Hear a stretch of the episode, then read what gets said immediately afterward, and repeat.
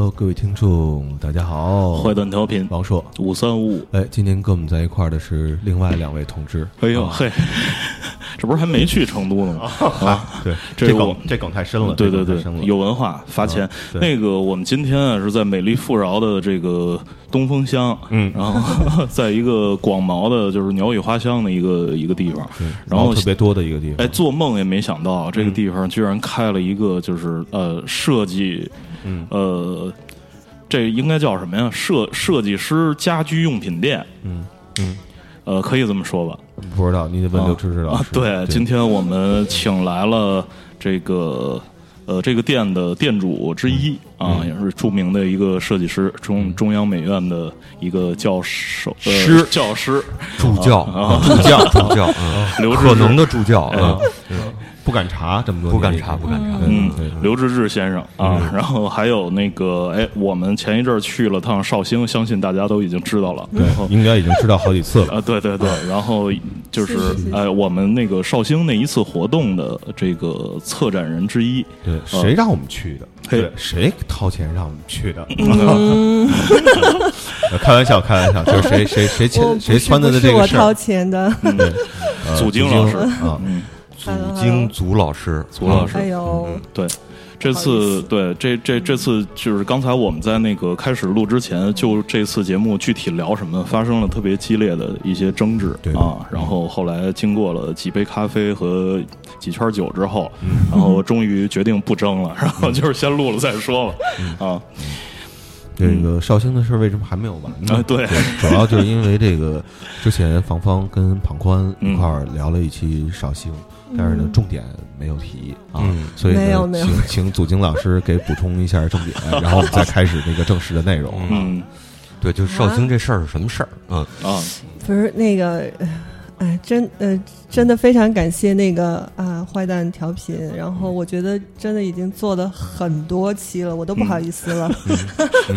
他都发对了，，是我嗯我就是之前来，因为其实我不是特别会聊天儿，我想这个聊天儿的应该是刘志志来主聊，嗯然后我就是负责插播硬广。啊，行，现在第第一次插播，嗯对对对，就是就是就是，呃，绍兴这个事情呢，就是说是呃叫秦森企业他来嗯主办的，对对，然后就不是泰森哈，我 我因为负责给这做平面设计吧，对对对，然后刚开始我都以为是泰森企业，嗯。然后我我我就是感觉是泰森那样一人，哈，在最山清水秀的地方，嗯。就中国文化最丰沛，曾经最丰沛的一个地方吧，嗯嗯。居然做了一个旅馆，哎嗯。正应了那句话，嗯，不想当厨子的将军不是一个好什么来着，不是一好裁缝，不是一好拳击手啊对对对大概是那意思。嗯。啊。来来，祖祖祖接着，没有没有，其实这个就是就是绍兴这个旅馆，嗯其实是一个挺高级的一个 boutique 的 hotel。啊嗯。然后呢，秦森企业呢其实是这个旅馆的呃业主，哦，嗯，哦。所以不是我们办，不是、哦。不是秦森办的。也不是泰森办的，嗯 泰森主要还是负责咬耳朵那点事儿。对对对。对，是养因为老虎，对，嗯。嗯对，其实这个就是特别容易搞搞混淆。嗯然后为什么叫嗯、那个就是泰森集呃秦森集秦森企啊嗯。因为它就是有很多木嘛，所以说这个企业呢，就是说它，呃，最早是做园林，园林、哦对园林企业，现在也有园林，哦。所以嗯、插播音广到这儿吧。所所以就是呃园林就落在那森字儿上了，对。嗯对吧？嗯很多木秦嗯秦等于是他就是老板的姓儿，对对对，嗯秦同签。哦哦哦，我明白了，这个就是它这个比较简化。你看过去就是看美国的很多企业啊，对，都是什么麦肯锡和他的朋友们，对然后他现在把和他的朋友们那朋友们统一成了森字儿，哎对。非常广袤的感觉，对对没错。不光有人，还有木，而且啊环境特别好，对人感觉对对，嗯。然后所以就秦家谢三谢林啊，对，嗯。秦家森林，对，对这种感觉。嗯嗯。很好很好，行。谢谢这，个这期节目我们正式的开始啊，我我以为结束了呢。啊！史上最短的一期坏蛋调频，谢谢大家。对，这期节目正式结束。嗯。呃，其实接触刘志志老师呢，已经很很很很多年了，哎，呃，一直说要录个节目，但是一直不敢请人家来哎，为为什么呢？哎，这个问题问的非常好哎，著名设计师，哦，对，然后就是国内前三甲，哦别别别别别，第一吧，第一吧，就是这样啊 就是你要说假的，就是前前三，个假的设对对对对最假的设计师排前三，对哎是这意思对啊。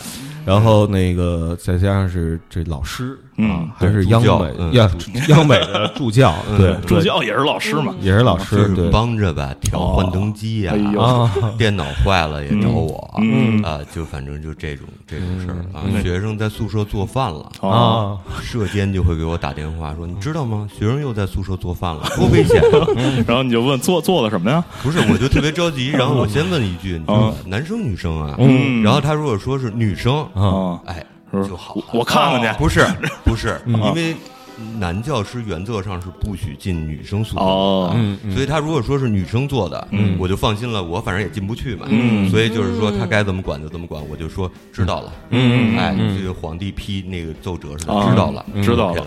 要是男生，我还得进去灭火，哦。哎，所以就做人苦嘛，啊，啊，嗯，行。呃，这个事儿是这样啊，就是我第一次跟这个刘芝老师聊天呢，嗯觉得这个人是一个很有意思的人啊。然后我们当时在今日美术馆，我记得是对啊，呃，好像是朱峰、胡来明啊，这个这这是一个人啊，嗯，对，他是一个姓朱峰叫胡来明的这么一个人，自来明，自来 自来胡来明，字胡来明，对。然后主要是以胡来为主啊，对对就这么一位老师，明不明不知道，啊，然后呢，他这个做了一个活动，当时那一阵儿呢，他想把这黑胶啊和这个 whisky 啊、嗯。这个绑在一起，因为主要是 whisky 那时候那个年代还卖不动，对但是呢，黑胶呢，好多人就是都听，已经啊开始，已经嗯开始了，然后他们把这东西复兴起来，嗯。然后现在终于复兴了啊，倒没他什么事儿了，对，开玩笑，开玩笑。嗯，whisky 它有一个叫 whisky 铺啊，在三里屯儿和那个公园大道什么的都有店我觉，得这整个都是硬广？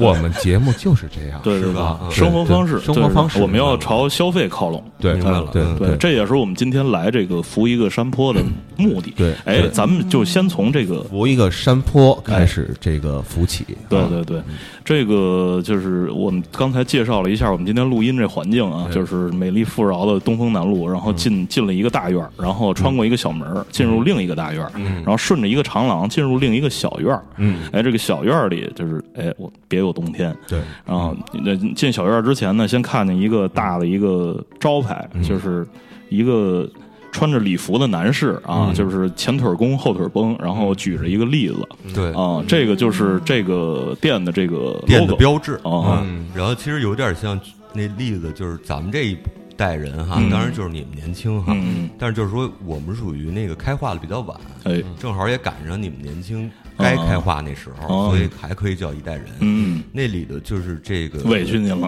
啊，对，是我我也不容易嘛。啊然后那个呃呃，有那个七龙珠嘛，嗯，然后最大一招叫元气弹嘛，啊，对。元，气弹有一造型，就是俩手得举起来，然后聚气扔出去一个大球似的东西。嗯然后我们其实把那造型搁进来了，哦。然后就是穿着礼服的人举着一个栗子，嗯，然后那栗子就像元气弹一样，哦。就是这种，嗯，这个举一个例子，这是这个英文叫 for example，嗯对。啊，就是这个这个谐音，就叫这个这个店的中文名就叫扶一个山坡。对，啊，在北京话里啊，佛吧，就基本上佛呃对，就是佛或者佛哈，嗯。写写出来其实佛佛爷嘛，嗯，佛爷对嗯，嗯，是怎么着来着？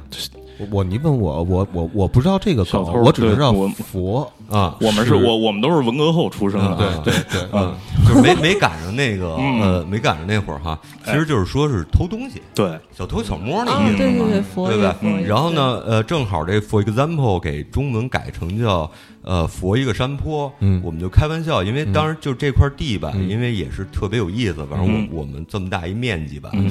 呃，也是人家朋友，嗯。呃，等于帮我们，嗯。我们也没花什么钱，哎。然后我们就觉得这店开起来，我们其实偷了人一山头，啊，就是把人一山头给偷走了，嗯，所以叫呃佛一个山坡，嗯。就是偷走一片山坡，哎，但是山坡其实你也不可能真正偷走嘛，咱们这都七十偷，只能偷七十 年嘛。嗯然后呢，我们就等于就是说，其实也有春风拂柳那意思，就是像抚摸嗯风佛过一个山坡，有点像那个意思。嗯嗯，这个解释明白。了，佛了一个山坡这中文什么意思？嗯然后对应英文呢，这在青年文化当中叫空耳。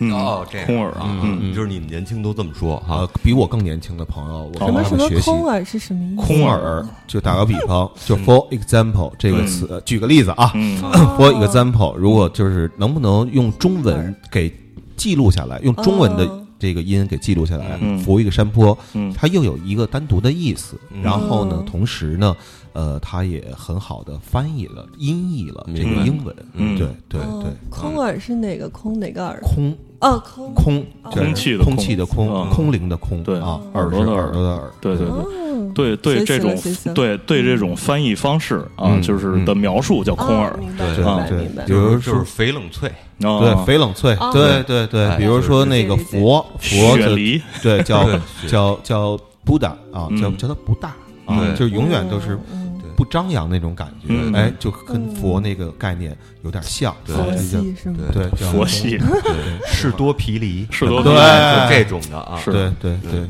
特别雅，就是对看。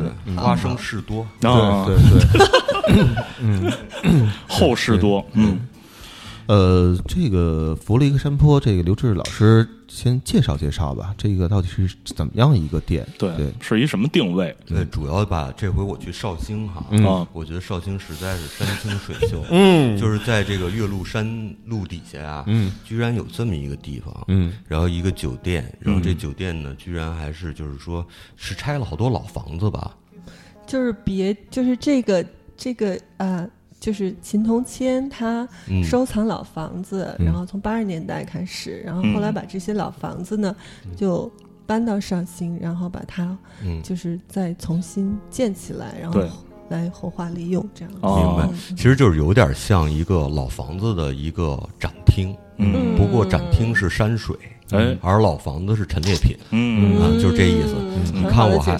我还能拐回来啊哎！所以呢，嗯，我我们第二次完成了政治任务。对，然后所以呢，我们其实做这店啊，嗯就是和这个嗯。秦森企业啊嗯。有点像，但是人家是一个大企业，嗯。我们只是几个不着调的设计师。哦。嗯呃，然后呢，我们合伙人里头呢有那个呃，以前这个现代传播集团有一个特别有意思的一个杂志叫《新视线》嘛，然后呢，我们那合伙人里头有有三个人都是新视线的，嗯。然后我是属于一直想进媒体吧，进不去。嗯。然后那时候这个纸纸媒特别棒的时候啊，嗯。还不像你们这些这个现在音频类的、嗯视频类的节目现在火嘛，纸媒都一片哀嚎。嗯就是别别人火，别人火，对别人火，对嗯别人火，就是当然对坏坏蛋调频呢也是做了很长时间了，是吧？嗯对对对，十多年了，嗯嗯。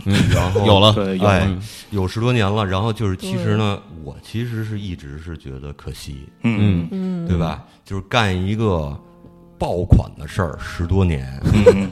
居然没红，这是这这叫可贵，是嗯特特别可贵，对啊都得跪就是，嗯，能能忍住不容易，嗯对吧？就是这呃，午夜梦回也难过吧？嗯嗯啊，也难过哈。不是是，那肯定就是半夜就是睁睁眼，肯定是憋着尿呢，肯肯肯定难过呀。所以呢，就是说，其实我们和快蛋调频也差不多。嗯我们这些人呢，都是做视觉出身的。嗯然后呢，从某种意义上讲，以前都是做服务嘛，嗯做服务做烦了，嗯。真的是你就是对吧？祖祖就是说，你一直在给乙方，嗯，对当乙方，然后呃每天跟人做一次设计，就跟谈次恋爱似的。哎你得了解客户嗯啊，然后你还得你得先问他，哎，你喜欢听什么歌啊？对呀，然后你喜欢看什么电影啊？对，你还不能直接问他说你这标志想做成什么样啊？对那样你显多 low 啊，对啊对吧？对多没本事啊！对特就太服务了。对对对，你还得拿捏好那分寸，所以嗯就跟谈一场高级的恋爱没什么太大区别。哎嗯真累啊！嗯我们这都属于就是忘我的人了，嗯对吧？就是这个，当然只这合伙人里只有我，只有我是忘我的人了，然后就不真的有点不太想干了，嗯。要不然就干成这个秦森企业一样，哦。人一上来就收集院子。啊对吧？嗯。就大手笔，嗯。我这院子弄好了，只要给我块地，嗯。我无论是做旅馆，还是做艺术中心，嗯。还是变成一个什么呃房地产项目，嗯。都有可能。是我们平面设计怎么华丽转身啊？对吧？嗯。我我也不可能做一王二娃，比如说随便做一名片儿 到天桥上去卖去，啊然后您觉得我疯了，对不对？嗯。然后呢，我就想呢，我们这几个人就聊了一下，就说，是不是能像坏蛋调频那样？你看坏蛋调频做爆款、做声音类的节目，嗯。现在不是流行做生活方式嘛？对，嗯，我们也做点生活方式的小东西，嗯，咱们卖，嗯。咱们呢先卖别人做的，嗯。再攒点钱以后，嗯，嗯。咱们再自己做自己做，嗯。这样自己给自己当甲方，我嗯不用跟买东西的人谈恋爱吧，对吧？嗯。你进来你喜欢这杯子，嗯。你就买走；嗯。你不喜欢这杯子，那您转一圈就出去，嗯。对吧？我也不用说服你，嗯。我也不用拿着一杯子给您写设计说明，嗯。对吧？这这心情愉快一点。嗯。嗯，有人敲门，哎呦，嘿，送麦当劳的来了，嗯。嗯呃，这时候这个既然这刘志老师出去拿麦当劳了啊嗯，咱们就可以再做点这个这个硬广啊。嗯，呃，说到这个这个嗯。这个安安陆酒店啊嗯，这是秦森集团下面的其中一个一个项目。嗯。呃，我不知道嗯。可不可以这么理解啊，这么说对不对啊？嗯，因为嗯过去啊，这个我其实是不知道安陆的啊，但我知道嗯。另外一姓安的，也是爱在安曼。爱爱在这哦些这个寺了庙了呀这些地方扎根儿，然后弄这酒店，就是这个，比如杭州有这个对，啊安曼法上海现在又又新开了一家，啊嗯，然后这个北京有这个颐和安曼，对，嗯然后嗯后来一开始人以为他们都姓安，都是一家子，后来才明白哦，不是那么回事儿。嗯。啊。这安陆酒店现在在国内开了几家了？现在是有两家，嗯。嗯，其实安陆酒店呢不是属于秦森集团的，哦。对，它只是秦森集团跟那个嗯。安陆酒店的一个合作的，就是，属于就是秦森集团属于业主，然后啊，那话语权更大。对，没有也没有，嗯。就是呃，安陆酒店是一家酒店的品牌的酒店酒店管理品管啊。对管理管理公司品牌，哦，对，所以呃，其实是对两家，嗯。两家，嗯现在两家，但是呃，对。上海呃朱家角嗯青浦是吧？叫。对，在嗯。青浦、上海青浦区，然后朱家角。嗯安陆酒店，嗯。对，也是秦森集团下面的一个文文旅项目。嗯。哦，嗯。还有一个呢，就是在这个当年王羲之，嗯。然后嗯。呃跟他们一块儿弄五石散，然后一块儿这个写毛笔字、浪诗啊，嗯。呃这个侍女书童服务的这么一个地方，叫会所。兰亭嗯啊对。会会计山啊，对，会计山山真的一挺漂亮的。个这个嗯。这个酒店啊，叫这个兰亭安安陆兰亭，还是叫兰亭安陆？兰亭安路，兰亭安陆，嗯对，对对，这两个地方呢特别不巧，嗯，我他妈都去过，哦。然后哦都非常非常的徽式的那种感觉嗯。啊，我不知道我形容的对不对，因是为我安徽收来的。老房子，所以对徽式的，嗯。嗯，就文化这事儿呢，还得让志志老师去聊，对对对对对志志他见过这些纹样啊什么乱七八糟的，对比我这个，我这不能卖弄，对，没没没，那个其实就是徽式的老房子，为什么？就是说白了，其实容易收到。嗯，就是为什么呢？就是说，嗯，它重它重建的可能性比较大，嗯。而且就是说，呃，它都是砖石结构，嗯砖石结嗯。砖或者这么说吧，砖石结构比较多，嗯。然后呢，它就是呃收过来以后呢，放在呃这个另外一个区域里嗯。重建的时候，就是相对容易，嗯。然后而且就是说在呃安徽地区，其实老宅子的保存，嗯。呃，其实是比很多地方嗯好，嗯。嗯，所以就是说这个，我我觉得这秦森集团也是比较呃。可以说聪明哈，嗯。就是说他、他收藏的时候就是眼光也对，然后而且容易操作，嗯。我觉得这是一对个，确实对是，很嗯。很很了不起的事儿。因为有时候有的人，比如说喜欢一个东西，嗯。他可能就是喜欢，但是在操作性不够，啊也是一麻烦。嗯对对对对就是这样。嗯，hold 不住嘛，对。嗯，然后那个，然后我们就是嘛，就是又又说回我们这事儿了。啊对，然后呢，就是说想做点生活方式的这种东西，然后所以就开了这么店。嗯但是很多朋友都说，就是说，比如说开这种店真的不赚钱，嗯而且我们基本上是把我们提供像恋爱一样的设计服务挣的那点钱，往这店里搭。嗯但是呢，嗯，挺。呃，有时候你看，就很长时间也卖不出去一东西，因为我们那有时候东西挺贵的，嗯挺？贵的，嗯就是说对都很好看，作为器物来讲，就是可能是，我觉得就是嗯很少，嗯。就是它的受众很少，嗯很少有人说两千多、三千多买一个玻璃杯，然后或嗯。者买一套吧，嗯。就诸如此类的哈。嗯。也有六百多的，好像。啊啊，对嗯，但是但是重点就是我们主要是因为就是这些做这些玻璃杯的人哦。都是日本啊或者欧洲啊嗯。这些特别好的作者，嗯。啊，就是如果用日本现在就是我们形容的词儿，嗯。我们喜欢用的词儿吧，就是说都叫作家，作家。嗯哎，或者匠人，嗯。对吧？就是他们做的。然后呢，他们第一产能也不够，嗯。然后有时候要接了订单，可能得明年才能拿到这是东西啊。第二就是说，他们脾气也都挺怪的，哦。有时候后来发觉和客户谈完恋爱以后吧，嗯开了店，我们还得 和这些作家谈恋爱，就是有时候你见着他吧，他。突然特开开心，嗯。然后拉着你说啊，怎么怎么样，嗯。愿意给你提供。三个月以后去呢，他可能又因为一些什么事儿，他不太开心了，嗯。嗯，然后就又见不着他了，嗯。就反正就是各种特别有意思。但是我觉得这都挺好玩的，各种见，对对对，嗯，对，就各种我各种见，嗯，对对对对，各种见，嗯。嗯。然后这个其实呃，我其实特别关心的一件事儿啊，就是我知道刘知识老师除了这个做设计之外呢，他还在美院呢教个课。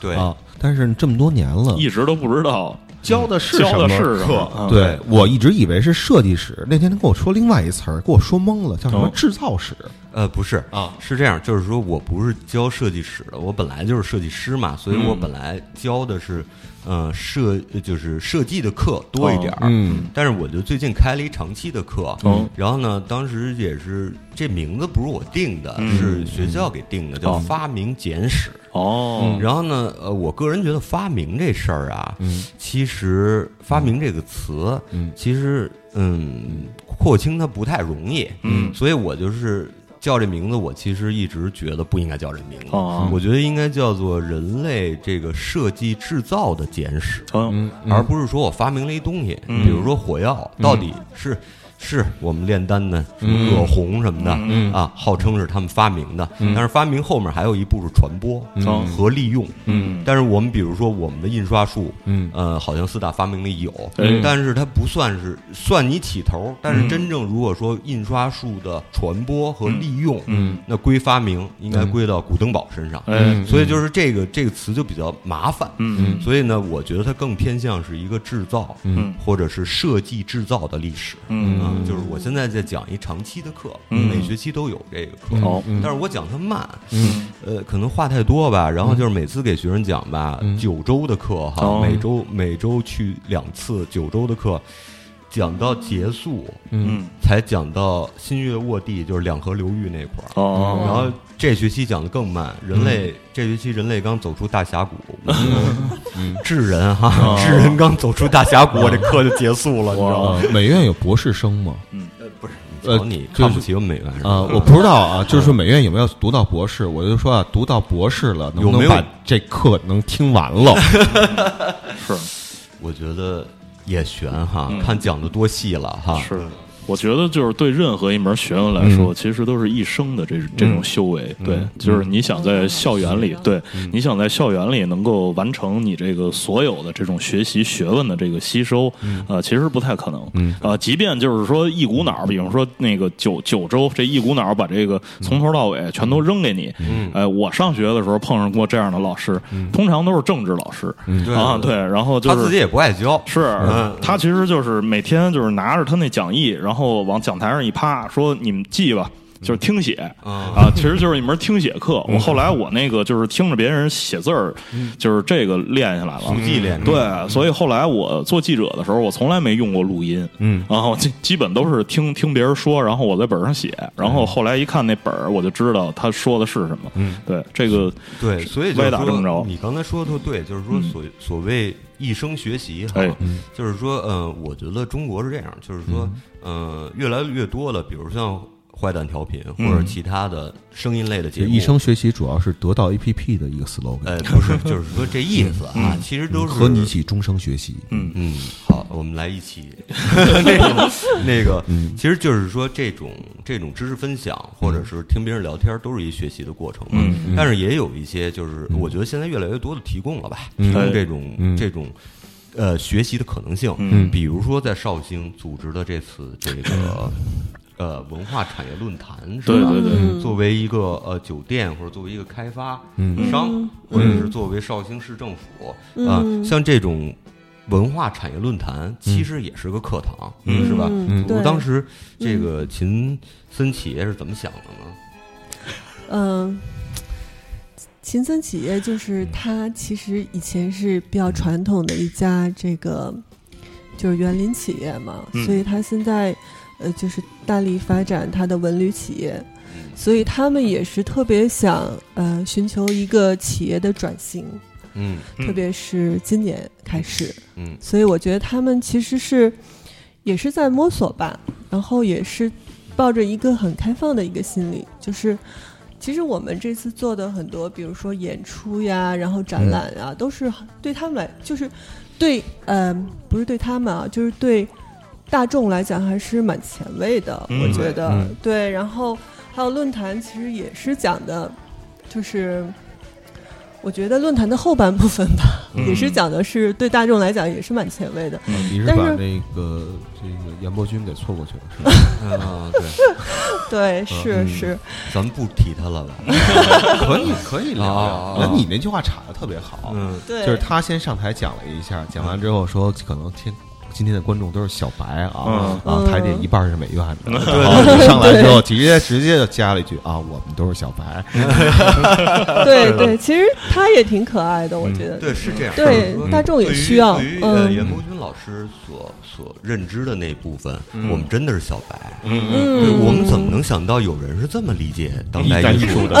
对吧？我我我我我我，对吧？就是说，也是给我们一惊喜嘛，对。对吧？就是说，嗯。嗯，对吧？对。原来世间还有这样一群人，对还有对对对这样一种理解方式，对对对对。啊，我们中央美院吧，不能说是一保守的院校，嗯。啊，同时呢，我们中央美院其实是真的是兼包并蓄，什么样的学术思想都都嗯。都见识过吧，对对对，嗯。但是严老师这个这个对于艺术的解说 啊，呃呃，这个闻所未闻，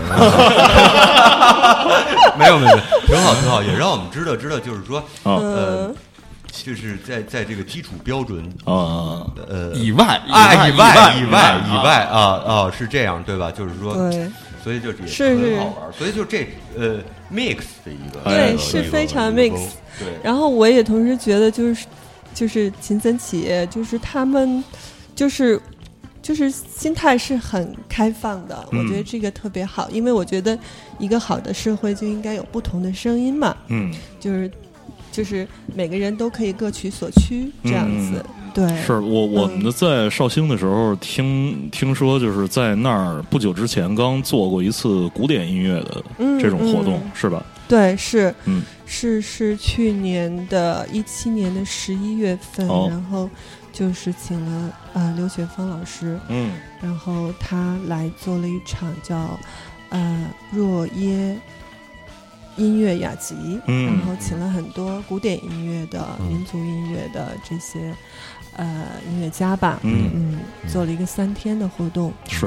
呃，还是就是在这个山水之间，嗯。然后听古典音乐，还是嗯。挺享受的吧。嗯。嗯嗯。因为这这个事儿呢，我觉得跟那个就是我们参与的那个文化论坛，其实有这种异曲同工的这这种、嗯。这种感觉。嗯，对，就是因为你就是想象不到，可能普通生活在城市里，或者说不管你是几线城市吧，你想象不到会在一个就是这么自然，然后这么古朴的一个一个地方，嗯，然后听古典音乐。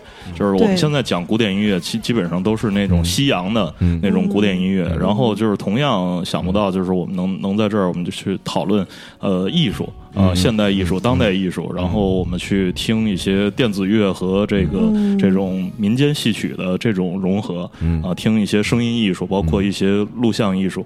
对，嗯。呃，我觉得真的是这这种反反差出来了。对，嗯嗯嗯嗯，能给人一种这个，嗯，我我我，你刚才说这段话的时候，我就在想，我该怎么往下接啊。啊这段话，因为刘志老师一直在玩手机啊，所以呢，这个 我就想起来啊，过去啊有幅名画啊，就是这个，因为呃，咱们不聊美院那个体系啊，咱们聊这社会的体系。对对于美术史的最大认知呢，可能就是印象派啊嗯，就没别的了。不是最大认知啊。是全部了 只了解到印象派，嗯，对我啊就结束了。对对啊对啊。是。啊然后再往后就假装看不懂了，啊，嗯而且再往后的那些东西，嗯。其实嗯。不用懂。嗯啊，能对逾越懂不懂的心理障碍，嗯我觉得是对于大众来说一个特别重要的事儿。嗯，呃太认同了，太认同了。是因为昨天我们刚跟这个盛杰老师录录完了这个这个他的这个艺术人生的这个这个节目，我们其实跟他提过类似的问题，就是说在他的作品面前。呃，如果有人过来说说你这个说的是什么呀？什么意思？呀？啊，然后这个他他说他可能就是呃更年轻一些的时候，他还会跟别人就是说那个说说讲讲掰扯掰扯，但是后来自己觉得这种行为其实没有什么意义。啊，这个东西摆在那儿，就是说其实无所谓懂不懂，无所谓什么什么样的意思，你你当时你看到他，他就像一个镜子一样，其实照出来的是你自己的这这种这种界限，对。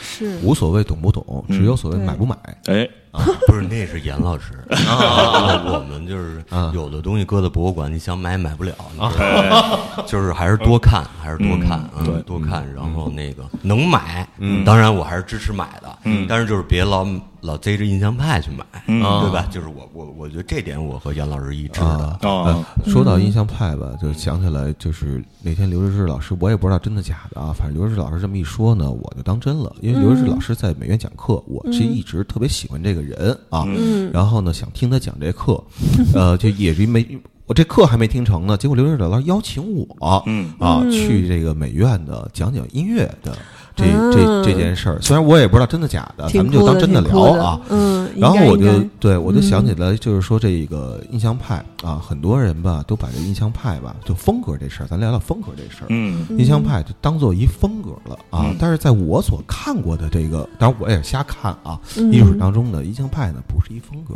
是一骂人的话嗯啊，包括后来野兽派啊，也是骂人的话嗯。啊，然后就是这一撮人，原来叫什么手手工手工业者、雕塑家、画家什么什么什么联联展，对，不是，就是被那个巴黎的那个呃嗯。美展嘛，嗯。当时的传统美展嗯。给不接受的一波人嘛，嗯嗯。然后就等于就是相当于有点外百老汇，对，哎就是搁在今对对对，今天吧，可能一提那个年代就记住印象派，但印象派在那个年代是非主流，角落里的人，没人搭理的这么一帮人。对。off 的，对，连我们美院的创始人许悲鸿老师，嗯，都恨印象派恨瞎了心了。哦。当时说过这个什么呃呃塞尚之略，嗯。啊呃，然后呃莫莫奈之呃不是雷诺阿之俗，嗯呃这个谁之什么这那的，然后就当年还出现过一个事儿，就是这个。呃，新月派那帮人，徐志摩那帮人、嗯。是比较接受，就刚才用了一关键词，我觉得特别好，叫做开放，哎。就是其实是比较接受印象派的。嗯。然后，但是呢，悲鸿老师呢，由于就是一个穷孩子嘛，到了巴黎嘛，对吧？到了巴黎以后，这个呃，不是法国吧，对吧？嗯咱们不能说真的，他完全在巴黎哈，嗯。呃，就是到了法国以后，穷孩子到了一个大大嗯。日本哈，对然后完了以后就一下懵了嘛，他就他就容易他就容易就是见到那种最经典和传统的东西以后就嗯匍匐于地了嘛，嗯嗯。所以呢，他就最后他学了一一堆结仪回来，嗯。然后呢，他对当时新的东西呢，嗯嗯。就拒斥了。嗯。然后呢，最后他就是和新月派的徐志摩啊，嗯。曾经发生过论战，嗯。叫二徐论战，嗯。知道吧？就是两个徐嘛，徐志摩、徐悲鸿。嗯。然后呢，所所以那个悲鸿老师呢，就是说，嗯。其实就是我们美院刚开始呢，就悲鸿先生，我们很很尊重他，嗯嗯。但是他也确实是犯过错误，嗯。对吧？嗯无爱无失无，更爱真理。嗯。然后呢，啊，对吧？然然然后呢，这个。呃，所以就是可以从徐悲鸿我说的这事儿上嗯。就看，就是说，其实我们中国人是一个，就是中国这整个的民族啊，嗯。是一个惯性比较大的民族，而且是比较认，就是呃认知经典是比较容易的，嗯，对吧？就是认知经典之外的所有东西，可能都会视之于视之为挑衅，或者是看见不太没见过的东西，第一反应是害怕，嗯第二反应是觉得你是不是要把我怎么着，嗯对吧？嗯所以就是你就从这事儿上看出来。嗯所以刚才就说到印象派，嗯在印象派通过这么多年努力，对吧？大家接受了，对吧？嗯你八十年代的时候思想解放，其实也是从印象派开始的，嗯对吧？嗯那时候是就跟。陈丹青老师去纽约总觉得还得穿喇叭裤，嗯。就是一个道理嘛，对吧？嗯。就咱们老有那个时时空错位，知道吧？嗯。然后完了以后呢，哎，就这么多年努力，大家终于认知到印象派了。嗯。认知到的时候还是那种特感情、情感式的？说，哎呀，你看梵高是疯子，对吧？梵高是疯子以后，同同情你们没发觉吗？梵高是疯子以后，大家就认为，嗯。艺术家都该是疯子，对，特别奇怪。然后经我考据啊，嗯。经我考据啊，艺术家是疯子的真的特别少，哎，嗯除了梵高，嗯。而且也不一定是真疯疯了，对对。对吧？那对。只是当年呃呃，金属中毒，对重金属中毒，重金属中毒或者喝苦艾酒喝多了，对吧？那你可以说都疯，其对吧？实其实是病了，嗯，对身体不好嘛，对吧？就是只是撒酒疯儿，对对对对对，就是说喝多了都吐。对，所以最后就是就这么就是，然后呢，到现在呢，就是大家又停在印象派了。哎，包括好多音乐家，那天没没和圣杰对话哈，嗯就是我也一直是，这也是王朔老师当时提出，我们聊瞎聊的时候说过一句话，就是说说为什么那么多现代音乐家，嗯，我就不提名字了啊，嗯因为都是好朋友，对吧？嗯就是那么多现代当代音乐家，嗯起手说到视觉经验的时候，嗯义就是义无反顾的回顾回归古典。哦，嗯。同时，嗯。还特别对当代艺术和嗯。就视觉类的当代艺术嗯。特拒绝，哦，特别奇怪。嗯。就是说，呃，有那种特别好玩当代音乐的人，嗯。我给他做海报的时候，嗯，然后他就给我拿出一个巴洛克时期的乐谱，哦，哦，巴洛克时期的乐谱。要求你把它标到海报上。，no，他跟我说，你看这个多美。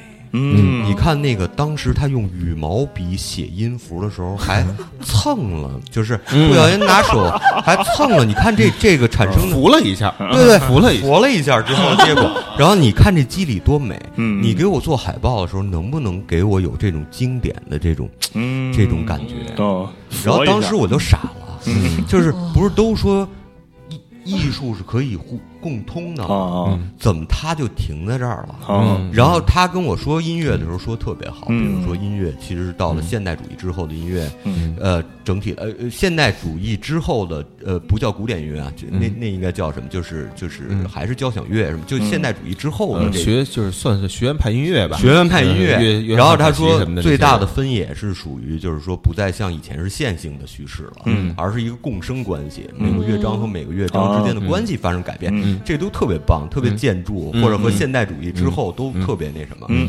但是，一跟我说到艺术，嗯。呃，就是视觉艺术，说嗯。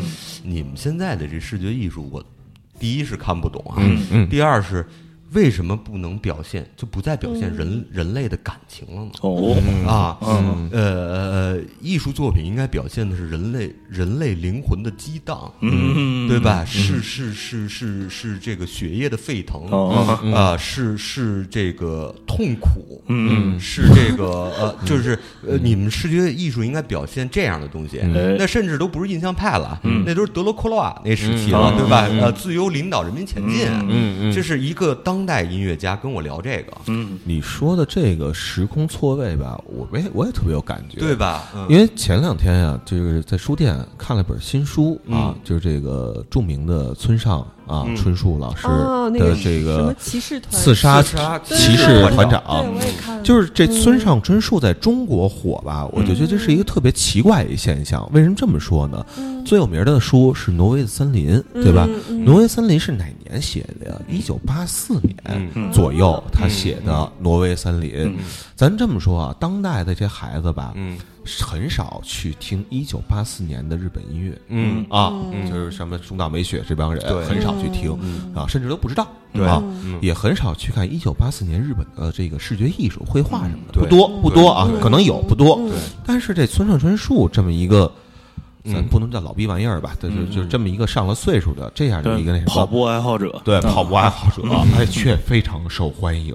是这个就是一个特别特别奇怪的事儿。这个其实我觉得这个是他营销的一种胜利，就是因为在八几年的时候，你如果引进村上春树的话，我觉得可能当时是要受受那个学界批判的。呃，但是啊，据我所知啊嗯，他最早被引进的时候还真的是八几年。八十年代，哎，八十年代。嗯。最早那一波翻译应该是上世纪八十年代，嗯。但是没火，哎，嗯，啊，哦然后它火真正的是九十年代中后期，哎，九十九九年、两千年的那前后，对对，嗯。当时这个火到什么程度啊？嗯。地铁里都卖，嗯，嗯，对啊。确实那时候地铁里有一书摊儿啊然后也卖喇叭也在放，啊嗯就这种的嗯。所以就是说，咱们说回来哈，刚才我就记住有一词儿特重要，就是这个王硕老师说那风格，嗯，嗯就是说，其实你没发觉所有这些事儿，就是说点状突破，嗯。对吧？对村对对上春树也好啊，印象派某某些艺术家也好，或者怎么样，哎。其实，在我们的整个社会的这个文化认知里，是点状突破。突破进来的这些，就是咱们就统称为西方吧，对。就是嗯。或者什么这这些人的作品。是为什么？其实是我们往往愿意去那么考虑，就是我们整整体来讲啊，咱们不说中国人，我怕有时候又又有人说啊，你怎么说中国？我是中国人啊，所以我我爱中国啊，说中国人啊，对对对对对对对对 我国人吧我国人啊，我国人。我国人啊，不是贵国人，对吧？我国人哈，我国人呢，其实有一个特别呃大的一个认知方法，嗯。就是什么呢？嗯。第一先认风格，嗯。嗯。对吧？嗯。先拿风格画圈儿，哎对吧？就是哎，你这帮人，嗯。画的那画儿，嗯。呃，画都不是特别清楚，嗯。呃，好像有一人鼻子眼睛看不清楚。哦，嗯。你们这叫印象派，啊对吧？嗯。你们这一波人画那东西怎么有点方块和线，也没画人，也不知道是什么，嗯。啊，你们这叫抽象派。嗯。当然有人还分不清楚这个。呢，嗯有的人以为不像就是抽象，嗯。啊，对，嗯。呃，就是只要看见一张画画的不是特别像，嗯。就说哎，你看这抽象画，啊 就是这这这这这这这以后再说哈，嗯。等到你跟我一块到美院上课的时候，咱们再说。嗯。他就喜欢拿这画圈儿哎，包括音乐也是，嗯。对吧？呃呃呃，就是比如说，哎，这音乐一听说这是什么呃邓不邓了。嗯。啊，他就是这个，嗯，邓不邓我也不知道是什么，不说邓不邓。比如说一一听摇滚，嗯。就开始给人家说了，这华丽金属吧，嗯。这是流行摇滚吧，嗯。这是什么？然后朋克也画好多圈儿，嗯。然后这这这个画圈这事儿，就是我发现我我们我们这视觉艺术领域和你们音乐领域，嗯就是特别爱干这事儿，嗯。就是好分辨。对这事儿一出来，嗯。我先把这圈划定了，嗯。然后完了以后，我就可以跟人聊了。是。嗯。哎，我是爱，我是喜欢印象派的，对。吧？然后完了以后，嗯。特别惨，会发生一件事儿，嗯。画完圈儿就不再往下进行，是是是，就不再进行详细分辨了。嗯。所以才会出现那么多凸点式的艺术家是为什么？嗯。就是因为他们变成这圈儿的代表。了。嗯。哦。然后我只要在这个圈儿里找到一个代表，我感觉认识他了以后，嗯。我在整个饭桌上还是嗯和小姑娘聊天儿、小男生聊天儿，嗯。对吧？嗯。我都好办了。嗯。所以就是说，哎，对吧？就是就是这么个意思，嗯就是说，其实说白了，嗯。我说句特别难听的话，这是一种懒。啊啊，嗯这是一种懒。没，错。懒完了以后也就不开放，嗯。也就不再进入到嗯。更深入的领域。对，我我其实其实你纵观这个整个这个音乐史的发展，就是这么这么多年，可能几百年的这种音乐史的发展，风格这个东西啊往往是尤尤其是到了现代音乐，这东西往往是媒体记者造出来的。嗯。就是说，因为他写文章，他没法用这个白纸黑字，然后让你听见，嗯。所以他必须得把这一个东西用一个就是他觉得准确的词儿把它描述出来。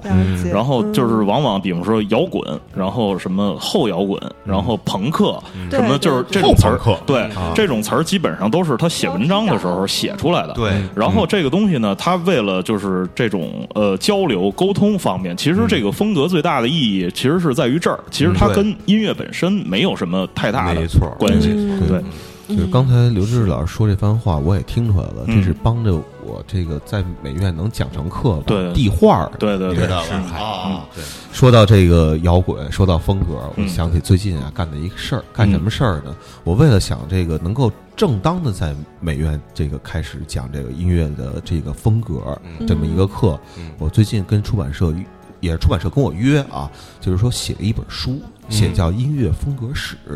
在写书的过程当中呢，就出现了一个问题，嗯比如我第一次给他提供一样章，写的是什么呢？写的有一种风格叫雷鬼啊、嗯 r e g g 对，嗯起源牙买加的这么嗯一个东西，洋洋洒洒写完了，故事也有啊，这个好玩的东西也有，什么东西都有，包括起源这个名词怎么来的都有啊。然后呢，出版社编辑给我一反馈，说你能不能多用一些文字。去描述这个音乐长什么样儿，呃，我内心当中是骂了一句脏话的，但是呢，我没跟人直接说。嗯。我说这个如果能用文字把一个音乐，甚至是视觉艺术去给描述了，嗯。那音乐就没有存在的必要了。对，嗯。或者视觉艺术也没有存在的必要了。或者你加点钱也行。啊，然后呢，我就说呢，其实啊，这个咱们就说摇滚，咱们上回在新美术馆也讨论过这个话题。嗯对台底下真的有人问，说你们说摇滚，摇滚到底什么叫摇滚？哎嗯摇滚呢，咱说脏一点儿，嗯啊，叫这个打炮啊，嗯或者呢，为什么怎么来的呢？嗯这摇滚这个词儿呢，是从猫王啊当年那个老甩胯这动作这么开始来的。，对，当时有一电台 DJ，名字我这暂时想不起来了啊。嗯他呢就说说想形容这音乐，想给猫王吹牛逼，嗯。然后呢想用另外一种标新立异的方式啊，不再说就他不能说啊，这是在台上老甩胯这种音乐，嗯这个描述起来多多费劲呢。对对。然后他就想到了这个甩胯动作，特别像是呃壁咚之后的那一步，对啊就是的这个动作啊。呃，请联想对，叫云雨之声啊，对对对对。或者叫什么都好，对它又摇又滚，对。于是呢就叫做 rock and roll，对。啊，就就还得有肉，这个这个，如果当时这个“甩胯”这个词儿固定下来，现在就是大家就就就会说，就是那个你听过那个甩胯乐队吗？啊，就是对我我我最喜欢的是甩胯乐，对，其实从空耳的角度来讲呢哎，rock and roll 是有一个很合适的翻译的对，叫肉啃肉。肉啃肉，肉啃肉，对。肉啃肉啊！你看，想想它就就是这样一个关系，对。对吧？对。啊，里边发发现还是一死胡同啊，哎，无边的空虚，无边的空虚，嗯。对，进进出出依然是无边的空虚。对对对。崔健老师当年哎，我小时候就是这么理解的，是我理解对了是吧？对，就是这么回事，其实就是这么回事嗯。天是口对，锅，包括啊，哎对哎哎对哎，，周围是沙漠，周围是沙漠，越深越美，对对对对啊对，嗯。所以包括后来啊，说金属嗯。啊，金属呢，最早呢就是后来啊，人家说啊，得有失真才有金属。嗯。其实你看那些就是标新立异，说我玩重金属那些乐队，嗯。往往都能写出是有大轴歌来。嗯对比如咱们比较经典的那个琼街乐队嗯，Skin Row，跟肉，然后十八 and Life，嗯，对对对，这就是大流行每啊。每张金属的唱片里嗯，除了说单曲，哎，嗯嗯。基本上嗯。就我们那会儿听磁带还听面儿呢嗯嗯，A B 两面儿，嗯。呃，一般照顾你的呢，嗯。是 A 面儿一首大轴歌，B 面儿一首大轴歌，哎。然后呃发点狠的呢是只有一首大柔歌嗯，但嗯。必须有一首大柔歌，对。然后你说他为什么写大柔歌呢？嗯，这金属啊，跟这个什么使用失真效果器什么乱七八糟的没有什么关系。嗯。主要吧是一开始啊，最初一波人呀是从钢铁工厂出来的，是。是真是重金属工业的工人组建的乐队，抡大锤的，对，叫重金属乐队。对。啊，嗯。说朋克嘛嗯，朋克其实这个在我小时候我看过的字典里边翻译，其实小时候觉得啊这是扯淡，长大之后觉得非常对。嗯阿飞，嗯对对对街头小流氓，，punk，对对 punk。对实际上当年那个就是马尔科姆麦克拉伦吧嗯，就是那个 Vivian Westwood 那前男友，对，前男友找的那个这个 Johnny Rotten 啊嗯，或者这个这个人的时候，他就是一个街头小流氓，对对就是看你还有范儿，嗯你能吸引小姑娘，你就能穿上我的衣服，促进我服装的销量。用今天的话讲，叫杨幂带货，嗯。对对是吧？对，就是这么个概念。对。然后就是小流氓，对。啊，只不过呢，后来啊，衍生衍生衍生，对。不小心成了一种文化了。对。成为文化之后呢，这东西呢，最初的意义呢就丧失了，对其实误读呢也就开始了。对，嗯。其实都开始都是一个呃人群的组织状态，没错，对吧？那个印象派嗯。也是那波人被人拒绝了，哎咱自己弄一事儿吧。嗯。这和他们每个人画成什么样，嗯。一点关系都没有。哎，嗯，对，像你们这设计师，哎嗯，不想老做服务了，嗯。不想老跟客户谈恋爱了，嗯。哎，自个儿弄了一个嗯。服了一个，不能叫佛。嗯。啊，嗯。因为佛是佛是是中国人对这个佛教的一个尊称，所以你看 F O 这个音只有一个字，嗯嗯就是佛，嗯。只有这么一个字，是是是。叫服了一个山坡。嗯。未来你们这个可能嗯。最后。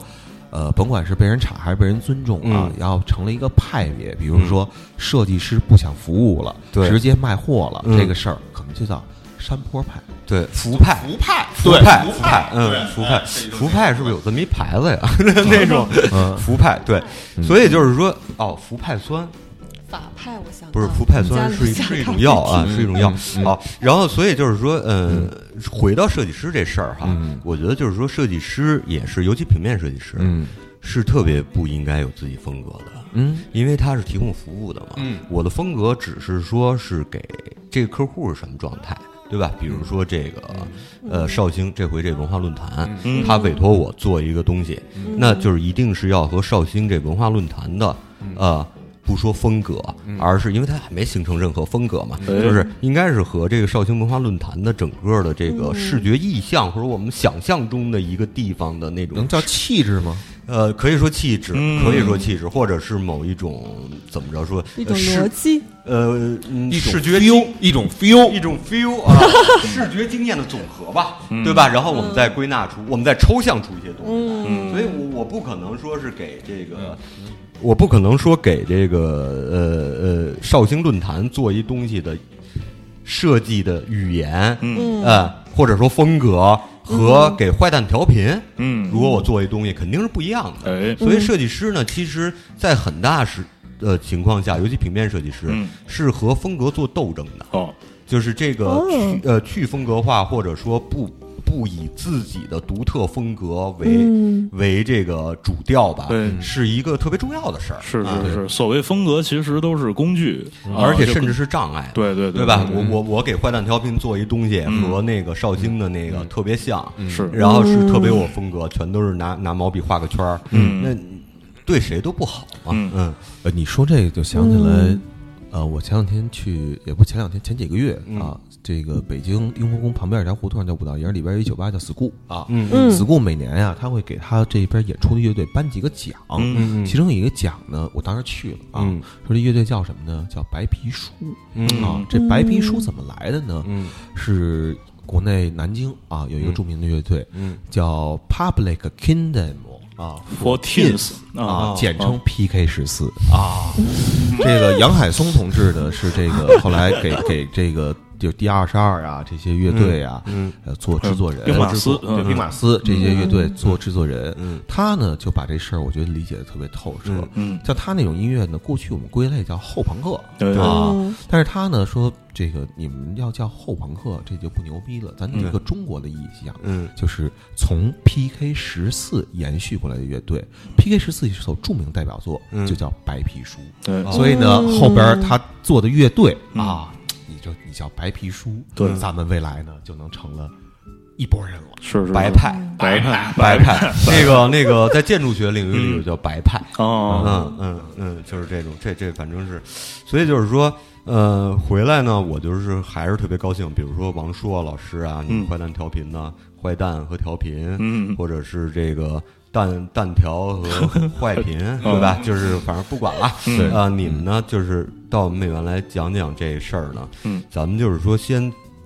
先从音乐风格全是假的，全是你的幻觉这件事开始，嗯。对吧？然后呢，我在旁边敲敲锣边呢，哦。再告诉你们说，哎，其实艺术所谓的风格，嗯。也不是那样子的，嗯。不过是因为，嗯。艺术它毕竟是个视觉嘛，显得具体，嗯。你可以那样去归纳，哦。对吧？说这呃建筑学里头是有什么什么样的，嗯。以什么什么风格见长的，什么什么，对吧？就是你可以这么归纳，但是如果说你仅以风格来认知这个世界的话，嗯你就显得太 low 了，嗯就不够妙嘛。对吧？我愿意每个出现在我面前的人，无论是学生还是我同事还哦是谁，嗯，都是一个挺妙的人。嗯。咱们聊起来可以聊的比较嗯。深入，对吧？别出来一人跟我说啊，我就是喜欢什么这个嗯。印象派嗯。风格，那你就那你去奥赛博物馆买画片去吧。啊是是。是还有什么跟你聊的呀？对，而且你得回到穿越，你还得穿越啊，对对对对，穿越到这个一八七三年还是一八七四年的那个时候，七呃对一八七零年以后后一降啊，对咱对对书面，对对，就是叫叫，而且必须也有一个战争，是吧？就是叫普法战争之后，对哎对对。对哎我我觉得说说以库也也可以，嗯，要才能，因为这个后来我也是多看了一点东西。原来小的时候也是以风格去去，我觉得以风格入门啊，对对没毛病，没毛病。我刚才说了嘛啊，对没毛病没毛病。但是呢，您就把风格这事儿特当回事儿，说这个你把它当成结果，这就麻烦了，这就麻烦了。哎说说说，你说这个雷诺阿画的嗯。和这个德德加画的嗯，还有这莫奈画的，对。统一都叫他们的不统一都叫这印象派，这不太合适，因为这仨人画的明显是不一样的啊。是是是，嗯而且就是就是为什么说说那他们法国这同时意大利嗯当时嗯也是因为有了摄影之后嘛，这摄影呱嗒一摁，那多快啊！对对成像多详细用不着这画家再画个三五个月，吭哧吭哧吭哧的，嗯多麻烦呀！像您这胡子多的，还得一点点点，累死人家，对不对啊？然后人才画的更加的说没错。那个另外一种感觉，画的不是另外一种感觉，嗯就是说，其实印象派有一个特别重要的事儿哈。我们虽然这么着说吧，其实和音乐有有有特别大的关系哎。就是说，最早在印象派之前吧，往往是服务型的，嗯，艺术家对对吧？画对对对画东西就是说是有甲方的，对你现在嗯去看啊，在那个我不知道结束没结束啊，国博嗯有一巴黎美院的一个哦一个展览，是你进去看完了，你都想死。那就是当年的沙龙吧？那就是当年沙龙，嗯有当年沙龙还是巴黎美院都是承认的那种泰斗啊，嗯。或者是是就是。是学生会干部啊，对。对吧？嗯。对吧？就是这这批人画的画，嗯。然后呢，你就能看出来，就是说嗯。他们那是真是统一风格。嗯。嗯。你基本上如果底下不看名儿的话人的差别特别小。哦。悲鸿老师哈，嗯。悲鸿大师哈，就特别是就是其实是继承了他们的衣钵。啊嗯。啊，悲鸿大师也也是，当然悲鸿大师还还后来说自己还有点自我啊，嗯。他也确实有点自我，确挺好哈。嗯。但是他没挣扎到印象派那步，不说这个了。嗯。然后你就看那个展览的时候呢，其实那个时候明显的是这样，就是艺术家个人嗯嗯其实介入到绘画里头嗯。是相对低，就是密呃不是密度，就是相呃个人介入比重嗯。比重是很低的。嗯。然后到印象派开始，是。其实它最重要的一个事儿是什么呢？是艺术家个人对主观表达。对对于这个世界的理解，嗯。嗯。他进入了，而不是说什么我表现了一个风景的时间感啊，嗯。什么就是嗯。这些都这些有，有。但但但不是最主要的，嗯。就是呃，我们可以看到，就是印象派这些人其实是一个人，其实他也伴随着就是个人主义的出现，是呃，自由主义的出现，嗯他自个人和绘画的关系，这这都有好多人没有提，嗯。但是呢，就是说，比如音乐，嗯。我相信也是这样，嗯。对吧？就是说，就是呃，虽然音乐就是因为它主要依靠听觉，嗯。呃，每个呃音乐家他个人的东西我们能看到，但是到了这个现代主义之后的音乐，嗯。个人嗯就开始更加的明确和嗯。开放了。然后到最后，比如到乐队，这就这这一个是，那就我们就 follow 这个人嘛，哦。对吧？就基本上是这么一情况，所以和音乐很相近的。对嗯，其实印象派当时是第一个被称作印象派作曲家的，嗯。是德彪西。对。呃，他他其实看看到了这个印象派的那些人，当时被称为印象派那种，其实是一个感情色彩是贬义的，嗯。就是说他们这个对哦他们就是这个什么都没有，就是。仿佛就是只只留下一点印象，对对对他们看到的嗯东西只留下一点印象年。是那个德彪西，呃，诞辰还是什么两哦还是两两百两百周年？是嗯因为嗯就是德彪西当时那个就是看了当时印象派那些人的画儿，然后他写了曲子，然后当时那个在巴黎的那那些乐评人，就是给了他特别。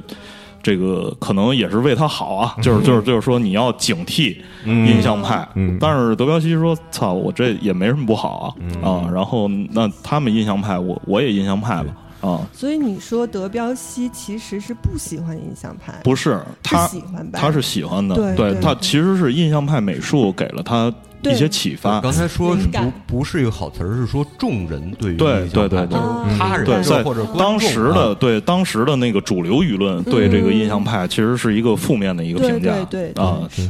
对，因为他还特别喜欢，呃，日本的嗯浮世绘，浮世绘是吧？对对，那这就提到另外一个更广阔的一事儿了，就是贸易，嗯哦贸易，贸易，贸易，这基本上是差不多。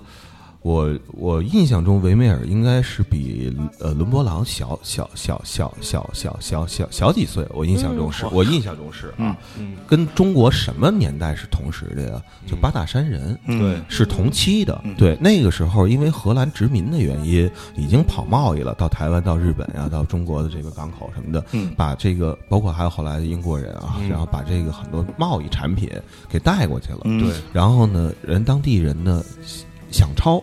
嗯。又抄不像。嗯。啊，就其实梵高画过一幅我最喜欢梵高的一幅画，嗯。什么星空什么的那都扯淡。嗯。他是他画的，他当年在巴巴黎的时候，他画他卖他颜料那大哥，胡子大哥，嗯。他的四周你注意，就是这个。就是这人旁边的背景是四幅，你记得吧？对对是四幅明显的他仿的浮世绘，对。但又仿的没有那么的像对。那么一种感觉。对，还有你刚才提的刘志老师刚刚提的一个词叫个人主义，嗯这个也跟那个年代我所知道，我也是这个研究了一下，看了那年的社会方面的历史。对，就那个时候，大伙儿开始争取了一件事儿，嗯，就过去啊，工作是早上起来五点钟起床，六点钟你就到工厂，工作到晚上九点，就是你这一天除了睡觉之外，只有一件事儿，那就是工作。嗯。但是呢，娱乐这个东西呢，那时候已经开始有了，老百姓呢也希望我能有一些时间打打台球啊，对。啊，这个这个看看书啊，对。啊，干点别的呀，画画画画画画啊，就这这些吃个鸡啊，吃个鸡啊什么的，这些这些事儿也希望能够进行一下，于是就争取说，在没有能不能别那么长时间工作，能不能别那么长时间工作，这个争取一直争取到今天啊。后来有了一叫八小时工作制，每周不要超过四十小时的这么一个嗯。东西，嗯。就慢慢慢慢出现。实际上，人一直在争取嗯。个人的一个东西，个人的东西。但是咱们反过说回来啊嗯，呃，我也是看了陈丹青老师的这个嗯。局部啊啊，嗯。你这个。啊啊！他当中说了有一句话呀，嗯。我觉得是有些道理不是，你，他有好多话都特别有道理。嗯嗯，呃嗯嗯，然后呢？就是他就说他们就是刚才刘志老说也说了，印象派之前啊，很多东西啊是要委任创作，嗯。没有自由创作，就是领导给你一工作很美嗯。啊，嗯。高兴的不得了，对，然后让你改，你嗯他妈就得改嗯。啊，对，因为米开朗基罗嗯当年的老板叫教皇，教皇让他改都得改，你看朗基罗多牛逼呀，对。是吧？然后你是谁呀？对。对吧？咱所以就得认啊。对。对，就说到今天的很多这个这个工作这件事儿，嗯。其实啊，从那个从那个从六点钟上班到九点钟上班，到今天八小时工作日，嗯。人其实已经争取了很多很多嗯。这个所谓叫自主权了。嗯。对。对呢，然后呢，很多人呢还要在今天的工作当中争取更大的自主权。嗯啊，说要在工作当中工作，我一定要在工作中体现自己的个性。就自我实现。对，我觉得这件事儿是特别残酷一件事儿。嗯说我一定要找一个工作跟我爱好相符，嗯那你就没有爱好了。嗯你明白这个这这嗯这意思吧？嗯就是你工作成为爱好，这实际上是非常残酷的一个现实。对，但是这样的人呢，到最后往往是没有工作了。对，哎，啊，嗯，对对，就是呃，就是真的，就是如果呀，这个就在听这个节目的朋友啊，也是就是在单位不太服管啊嗯什么的这些东西，真的建议啊做去看看做好没有工作的准准备。去看看陈丹青老师讲局部的第一季，其中有一期叫《谁养艺术家》，嗯，去看看，对看完你就明白什么叫工作，是以及爱好这东西到底有多难得了。对嗯，还有就是说，自我实现到底是建立在什么上？面。对得有人养你，你才能实现。以为都是白给的呢。对嗯，没有这么简单。对，这期时间呢，其实也差不多，差不多了。对，这个其其实我们这期除了一一部分硬广之外呢，就是呃讨论了讨论了一些这个风格以及这个个人实现在这个艺术史当中的一个演化。对对这个硬广，你先说完，哎你先说完啊，我说完了啊。这个硬广呢是什么概念呢？嗯就是你看啊，咱们想说，呃，去拜访一下王羲之先生嗯。啊，去兰亭集序的那个地方呢，平调对对，凭吊一下，对，感觉一下，嗯。找找那个 feel。对，但是呢，咱又不愿意自个儿花钱去，对。对，你说那就是咱们是去了以后有这个愿望啊，对，住哪儿？对。那谁帮着解决了这个问题？是。它不叫硬广啊对，叫做解决问题的那个方面。对。对对，这实际上是一个对，就是给给你 TV，还还给你钱。对，就是谁养这些人？对对谁呢？哎，对，这这叫经济搭台，文化唱戏啊！对嗯然后我！们我我们服务，对，我们服务，然后服一个山坡，然后呃最最后就是再插一个这个我们今天这个刚才提到的这个扶一个山坡的这个这个硬广，这个这个地儿呃，其实如果没来过的人呃，会不是很好找。然后有什么方法能让他呃那个有一个明确的线索，能找到这个店？我我们会那个放出地图吧，嗯。放出地图和联系人，哎。就是说，如果是来这边实在找不着了，嗯。就给他打电话。OK 然后呢，呃，也会有一个更详尽的地图。嗯然后我觉得可能就是到时候是不是在山坡的那个呃，不是在那个坏蛋调频的这个公号里，或者你们你们帮我把那搁进去。会有哎。会有，然后大家也可以在微博和微信订阅号当中搜索“扶一个山坡”，扶就是一个提手旁，那边一个那个弗利昂，呃，对。佛。里昂的佛，啊，对对对，然后一个山坡，就是呃，大家能第一反应能反应出来那四个字对。啊，对。微博和微信订阅号都有。对，嗯，呃，当然了，有的地图大家可能还是找不着，因为要穿过一些小门儿，那些小门儿对对对很很难用这个地图去去去去展现那么详细，如果我画一再画一详细的，还是找不着，还是找不着。打电话对给那个对，嗯。所以，给我打了电话还是找不着。那就算那就别来了，算了。对对，这就让我想起了当年呀，去中关村啊，就是说这个，就我就说啊，这个地儿啊，找不着这地儿啊，都特别刺激，嗯。就如同毛片儿一样，嗯。知道吗？当年去中关村，没有一个店叫毛片儿店，嗯，但我们都知道去买毛片儿得去中关村。是。怎么联系呢？打电话，见着人之后吧，他不给你毛片儿，嗯。他得带你去这个地下三层啊嗯，B 三 B 三，嗯。啊，这个位置这么一个自行车车筐儿里边儿，哎，浮了几张毛片儿出来。我曾经是懂得入，对我曾经还遇见过，就是说他在路口等我，我坐在他自行车的就二等座上，啊他他带着我去，嗯在一个春春风沉醉的晚上，哦，是，往往就是现在想起毛片儿的，一般都都在抱小孩妇女的怀里。啊，是。后来抱小孩妇女啊，发展了一个新的业务，叫我给你指条明路。对，不是他主要是业务，他主要是业务范围特别广。嗯，你要就要毛片儿，你说不要吧，他还给你办假证，嗯。办假证你也不要吧，他还审嘛。嗯。然后到最后是停车位嘛，啊说我大哥，我们那儿还一停车位呢，你要不要？